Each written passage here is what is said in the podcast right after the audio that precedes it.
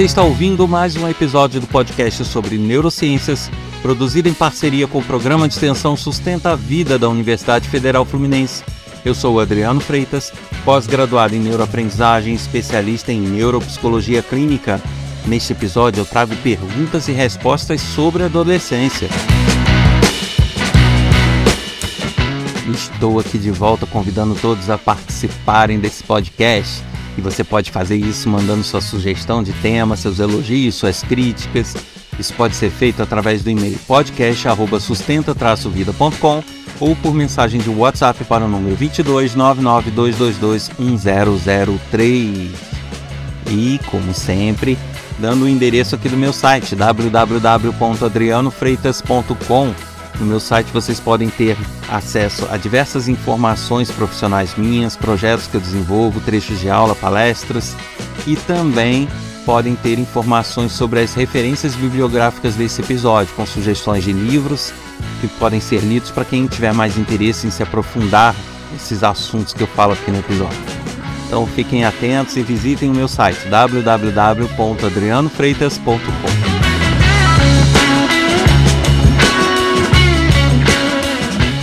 E mais uma vez respondendo perguntas que chegaram, né? A gente ficou um tempinho é, falando de vários temas sem tocar em perguntas que a gente recebia, esperando que realmente formasse um acervo de perguntas e para que a gente pudesse agrupá-las por assunto e, e ir respondendo nos episódios.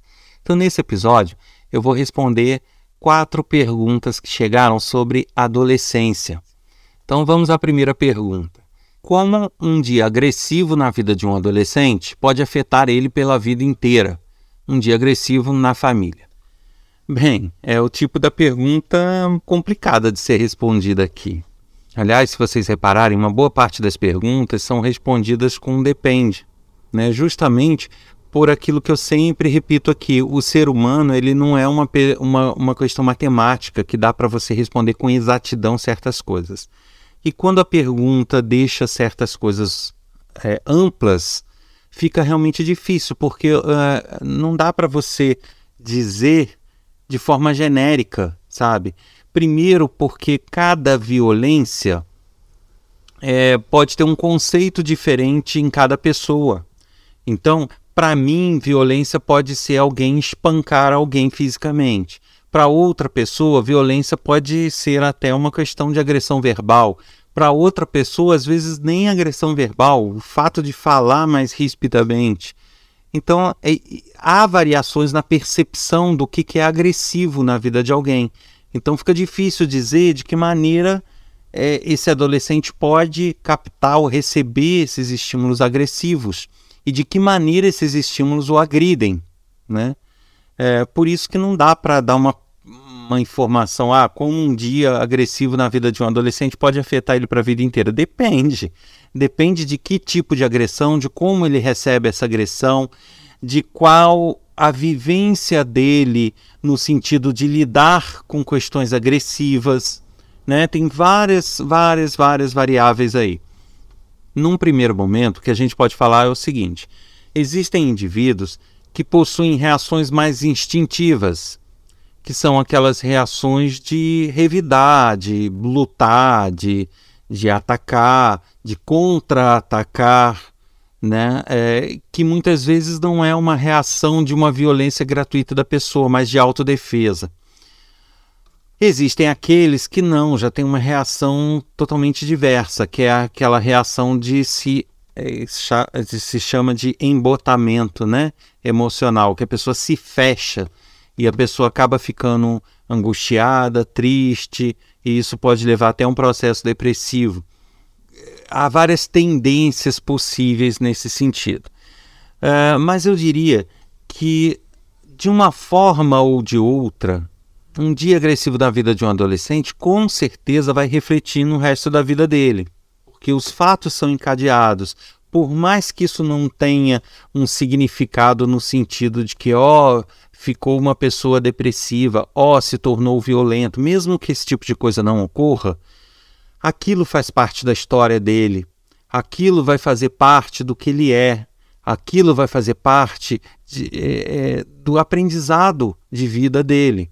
Então, é, dependendo da pessoa, isso vai ser utilizado para que ele, em situações futuras, não passe novamente por aquilo.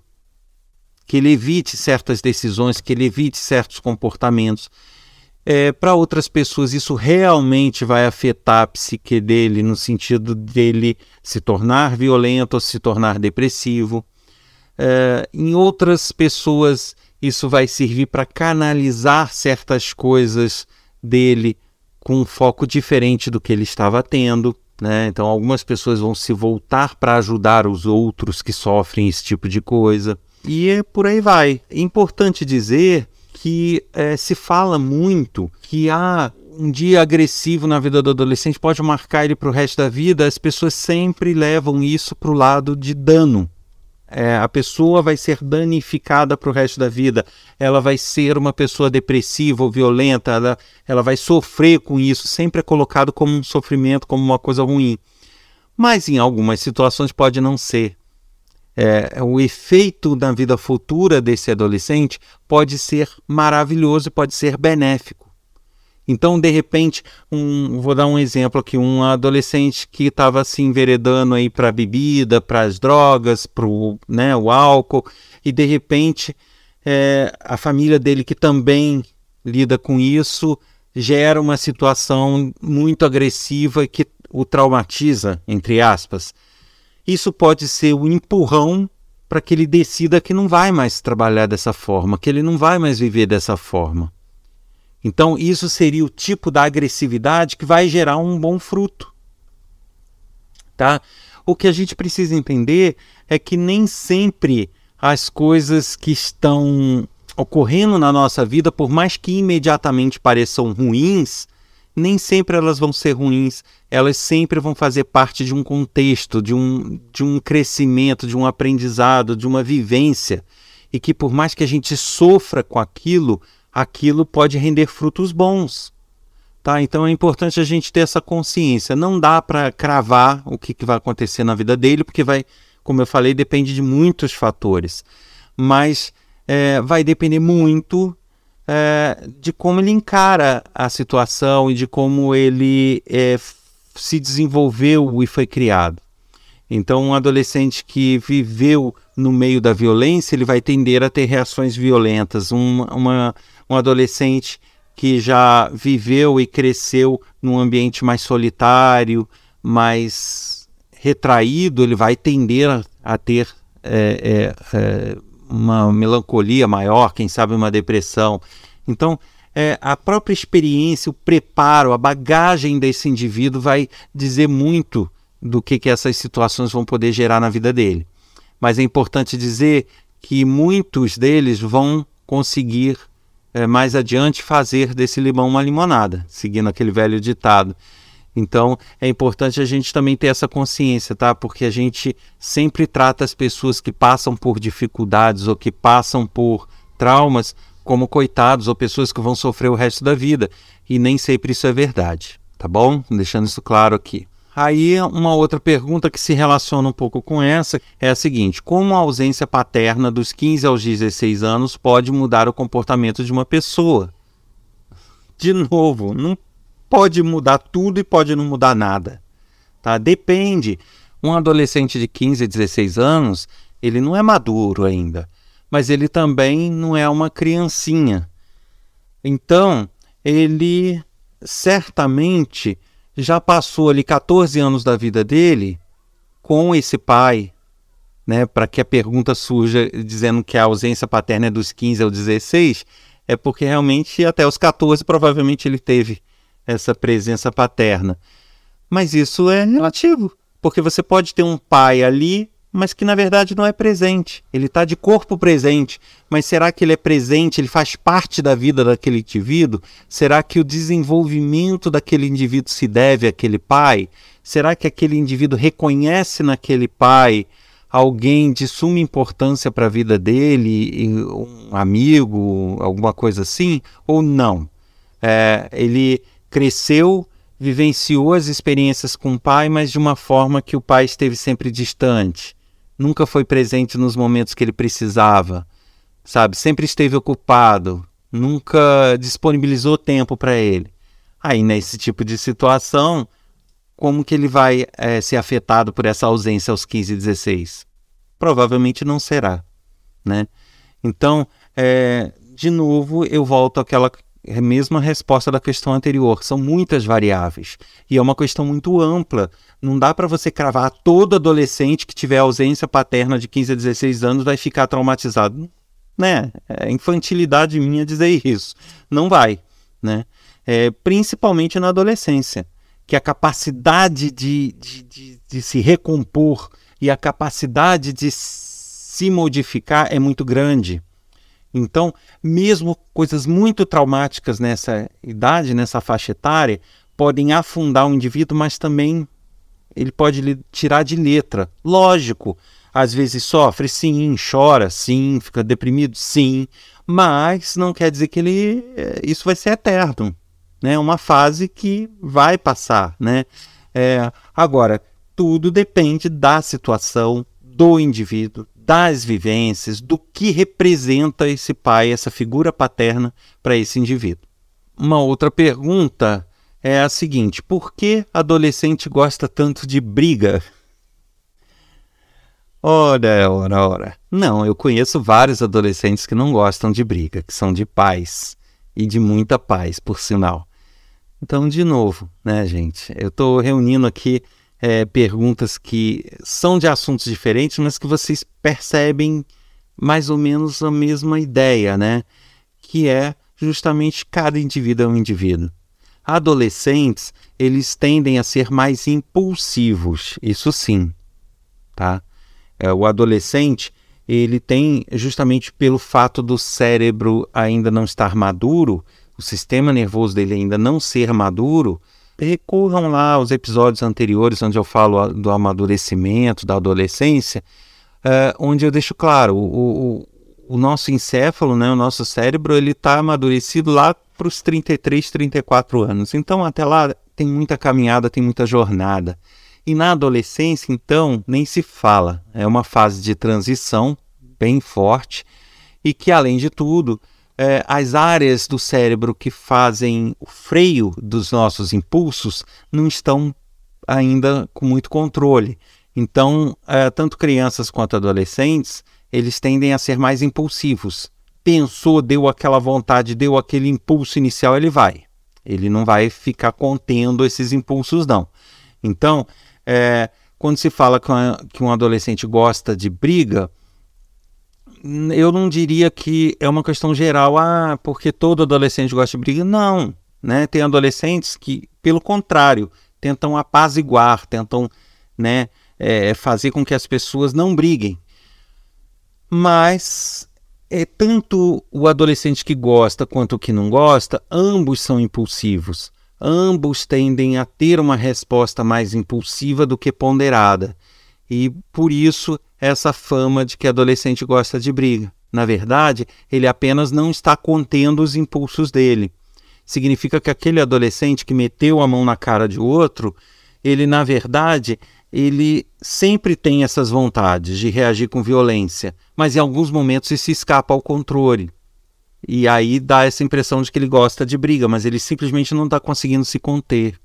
É diferente de adultos que muitas vezes até a gente mesmo, já adulto, tem vontade de virar a mão na cara de alguém que está fazendo alguma coisa com a gente, mas a gente faz? Não. Por quê? A gente tem a vontade, tem um impulso. Se fosse permitido e se não fosse tão danoso, a gente faria, mas né, o nosso cérebro ali tem a parte do freio que diz: não, peraí, isso aí eu não, não posso chegar nesse nível, não posso fazer isso, não vou fazer isso e não faz contém o seu impulso inicial, que é de querer é, meter a mão na cara do outro.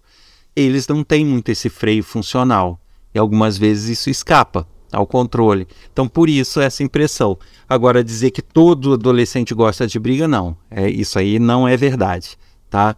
Isso já vai nos remeter às respostas das outras perguntas. Vai depender do indivíduo, vai depender da experiência de vida que ele teve, das vivências. Se ele cresceu num ambiente violento, onde todo mundo tenta impor a vontade no grito, ele vai tender a ter esses mesmos impulsos, espelhar esse ambiente. Agora, se ele cresceu num ambiente de muito diálogo, né, de, de um ambiente mais é, é, apaziguador, isso também vai levar ele a tender ser mais apaziguador. Agora, não confundam diálogo com antiviolência. Não confundam violência com falta de diálogo ou falta de acolhimento, entre aspas. Por que, que eu estou dizendo isso? Porque as pessoas têm a ideia de que, ah, não, lá em casa a gente conversa muito com ele, então ele não pode ser violento. Pode. Pode. Se a sua conversa, se o seu diálogo não faz sentido para ele, se a sua conversa não está é, entrando na cabeça dele, entrando no coração dele, ele não está se realizando naquela conversa, não está se entendendo, não está formando um cenário com aquilo, aquela conversa não está fazendo efeito, não vai ser justificativa para ele não ser violento. Tá? Muito pelo contrário, ele pode até ficar mais violento porque você está sendo chata em conversar. Então, é, isso é muito relativo, tá? Porque eu deixo isso claro porque eu vejo muitos esses discursos, sabe? Ah, não, ele não pode ter feito isso porque lá em casa a gente conversa tanto, lá em casa é tudo na base da conversa. Tá, mas será que de maneira adequada? Será que uma conversa que realmente está fazendo efeito para ele ou não? Tá? Então é importante observar isso daí também. E para finalizar, uma pergunta onde diz o seguinte: Estudo no segundo ano do ensino médio e mudei completamente minha mentalidade. Estou mais sério e focado na vida. Estou sendo um dos melhores alunos da escola, mas por conta da minha mentalidade estou me sentindo mal por estar em um lugar tão corrompido. Ora, ora, gente. É, aí, né, ele quer saber se isso é normal, não. Mas, é, cara, o que, que eu vou poder dizer para você? Claro que tá tudo normal e claro é, que isso ocorreria, tá?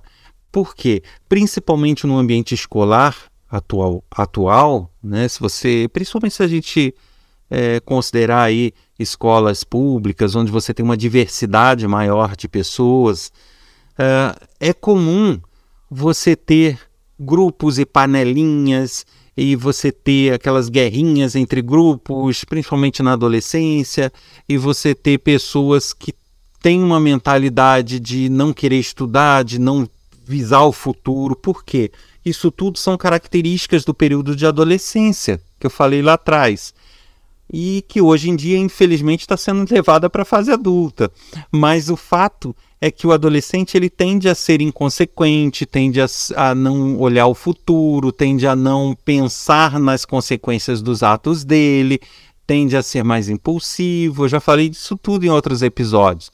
Então, quando você é, é, tem toda uma característica diferente do que é o, a média normal desse período, lógico que você vai se sentir um, um estranho no ninho, tá? E isso vai acontecer no sentido de você se sentir deslocado e dos outros é, se afastarem de você porque você não faz parte da turma, você não está com aquela mesma mentalidade, com os mesmos objetivos. Agora, isso é um problema? Eu diria que não. Eu diria que isso daí é, é um sinal de algo muito bom até. Tá? Significa que você está antecipando algumas etapas, ou seja, você, é, de uma forma eficaz, conseguiu que o seu desenvolvimento e o seu aprimoramento é, se dê de uma forma mais eficiente, mais rápida, né? Então, coisas que você perceberia mais à frente, na sua vivência, na sua vida, você já está percebendo agora.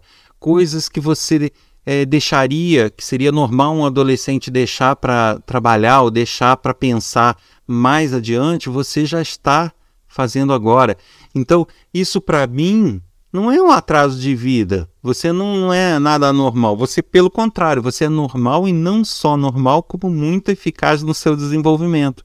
Isso significa que tudo que você vivenciou até agora você trabalhou muito bem em você. Né? Significa que a tua mente, o teu cérebro, é, como eu falei até antes, fizeram dos limões da vida uma limonada muito saborosa. Ou seja, você conseguiu transformar uh, tudo que você passou numa mudança de vida, numa mudança de comportamento, que seria normal de ocorrer sim mas no passar dos anos, até aí você ter seus 30 e poucos anos, 40, e você antecipou isso. Então eu diria que é um motivo de parabéns e de congratulações. Agora, quanto a se sentir deslocado do grupo, sinceramente, não se sinta, né? É, procure um grupo ou uma turma onde você se sinta bem. Não volte atrás no seu desenvolvimento pessoal em função dos outros. Não faça isso. Mude os outros em função do seu desenvolvimento pessoal. Então, se a tua turma não está te acompanhando, que você arrume uma outra turma, né? Que, onde você se encaixe melhor. Né? Nem que você tenha que sair, bater papos, ter reuniões com pessoas com idade mais avançada que você. Mas é o seu nicho, né? É onde você vai passar a se sentir bem. Então, eu acho que o seu desenvolvimento é muito pessoal, é muito característico. Não significa que você seja melhor do que ninguém, nem ninguém pior que você, mas significa que você já está um passo à frente nesse desenvolvimento. Eles, a sua turma, vai passar por isso, tá? Só que não agora. Então, quando eles passarem por isso, eles vão mudar o comportamento deles, eles vão ter outra visão, Sempre vai ter aquela meia dúzia que não vai mudar, mas vão ter aqueles que vão mudar, só que na ocasião é, adequada. Como você já sente essa necessidade, você já provocou essa mudança em você, o que eu posso dizer é isso, sabe? Busque o seu grupo, busque o seu ambiente e não deixe que esse ambiente mude quem você é.